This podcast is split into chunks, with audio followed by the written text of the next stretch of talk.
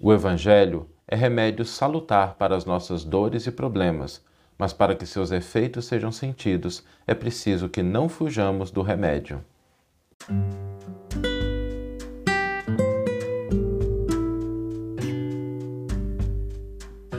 Você está ouvindo o podcast O Evangelho por Emmanuel, um podcast dedicado à interpretação e ao estudo da Boa Nova de Jesus através da contribuição do benfeitor Emmanuel.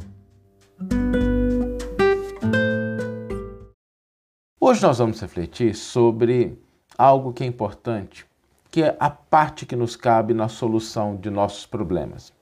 E é importante a gente reconhecer que se nós estamos encarnados, se nós viemos ao mundo, se nós estamos passando pela experiência da vida, é porque temos problemas, temos necessidades, temos coisas que a gente precisa solucionar. A vida é uma grande escola e nós estamos aqui buscando aprender algo, desenvolver alguma coisa. Por quê?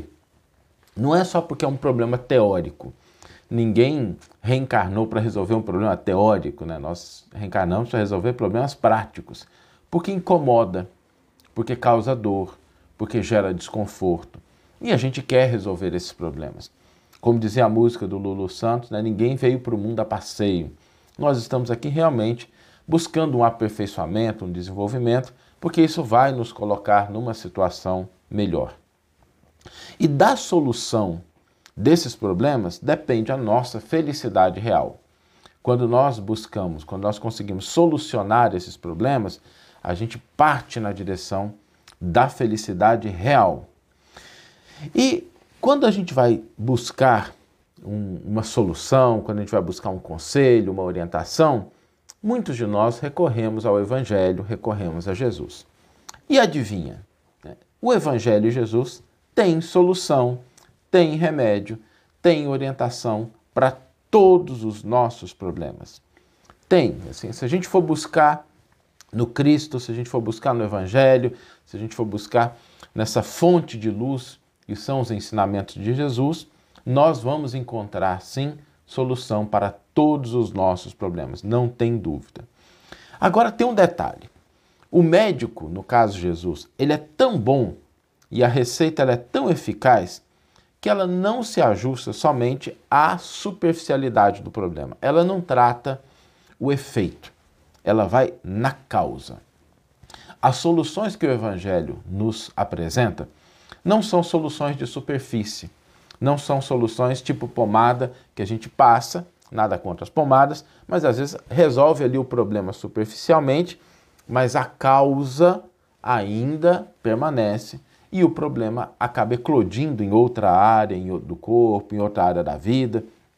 Então Jesus e o Evangelho não são esses, essas soluções de superfície, são soluções definitivas, são soluções que realmente apresentam uma orientação, um remédio para a causa do problema, para a causa da dor, para a causa do sofrimento.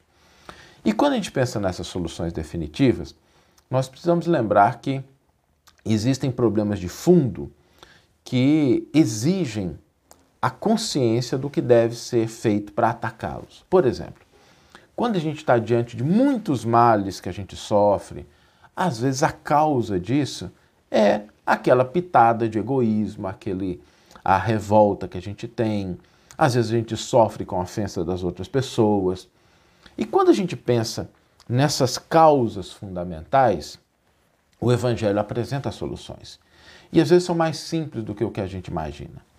A solução para o egoísmo é a regra áurea fazer aos outros o que gostaríamos que os outros fizessem a nós. A solução para a revolta, para os males que a revolta traz, inclusive físicos, é o desenvolvimento da humildade. A solução para a ofensa, que às vezes nos inquieta, às vezes nos deixa triste, às vezes nos traz muita mágoa, a solução para os problemas que a ofensa traz é o perdão. E aí, Jesus é tão misericordioso que não só deu a solução, mas exemplificou. É assim: o remédio vem com orientação, com bula, prescrição e o filminho para a gente entender como é que a gente ministra aquele remédio. Só que aí surge o aspecto importante que é a nossa parte, a parte fundamental.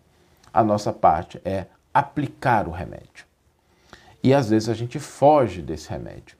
Às vezes a gente foge como uma criança, achando que o remédio amargo vai trazer aquele desconforto inicial e a gente não entende os benefícios que aquela proposta vai nos trazer na solução definitiva dos nossos problemas, das nossas dores.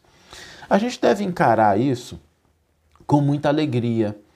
Por isso o evangelho é boa nova, é boa notícia. É assim, tem solução. Tem solução para os nossos problemas, tem solução para as nossas dores, tem solução para as nossas dificuldades. A solução ela existe. Ela não está inalcançável, inatingível, ela está ao alcance das nossas mãos. Compete a cada um de nós assumir a responsabilidade pela solução definitiva das nossas dores e dos nossos problemas. O que o Evangelho nos proporciona é um conjunto de orientações absolutamente claras, orientações que podem nos auxiliar em todas as circunstâncias da nossa vida e nos coloca na posse, no direito, na condição de, se quisermos, aplicarmos esses, essas orientações, esses ensinos à nossa vida. Isso depende da gente. Sem essa parte, a solução não vai se concretizar. Porque por mais que o evangelho seja uma bênção de orientações, por mais que o Cristo seja o Cristo, que seja o orientador máximo, que exemplificou, que entendeu, se nós temos a receita, se nós temos o médico, mas a gente se afasta do remédio, é natural que o efeito benéfico não seja atingido. Por isso, buscar do Evangelho a solução, mas ter a coragem, a determinação de aplicá-lo nas nossas vidas, é uma garantia para que a gente possa alcançar a felicidade e a solução dos nossos problemas. Vamos ler agora a íntegra do versículo e do comentário que inspiraram a nossa reflexão dessa manhã.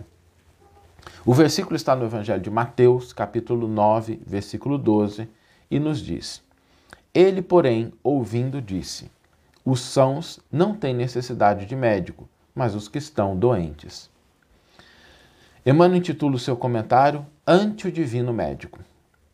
Milhões de nós outros, os espíritos encarnados e desencarnados em serviço na Terra, somos almas enfermas de muitos séculos. Carregando débitos e inibições contraídos em existências passadas ou adquiridos agora, proclamamos em palavras sentidas que Jesus é o nosso divino médico.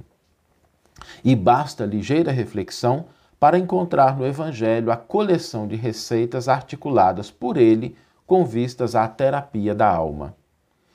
Todas as indicações do sublime formulário primam pela segurança e concisão. Nas perturbações do egoísmo, faz aos outros o que desejas que os outros te façam. Nas convulsões da cólera, na paciência possuirás a ti mesmo. Nos acessos de revolta, humilha-te e serás exaltado. Na paranoia da vaidade, não entrarás no reino do céu sem a simplicidade de uma criança. Na paralisia de espírito por falsa virtude, se aspiras a ser o maior, ser no mundo o servo de todos. Nos quistos mentais do ódio, ama aos teus inimigos. Nos delírios da ignorância, aprende a verdade e a verdade te libertará. Nas dores por ofensas recebidas, perdoa setenta vezes sete. Nos desesperos provocados por alheias violências, ora pelos que te perseguem e caluniam. Nas crises da incerteza Quanto à direção espiritual, se queres vir após mim, nega a ti mesmo, toma a tua cruz e segue-me. Nós, as consciências que nos reconhecemos endividadas, regozijamo-nos com a declaração consoladora do Cristo. Não são os que gozam de saúde os que precisam de médico. Sim, somos espíritos enfermos com ficha especificada nos gabinetes de tratamento, instalados nas esferas superiores, dos quais instrutores e benfeitores da vida maior nos acompanham e analisam ações e reações. Mas é preciso considerar que o facultativo, mesmo sendo nosso Senhor Jesus Cristo, não pode salvar o doente e nem auxiliá-lo de todo se o doente persiste em fugir do remédio. Que você tenha uma excelente manhã, uma excelente tarde ou uma excelente noite e que possamos nos encontrar no próximo episódio. Um grande abraço e até lá!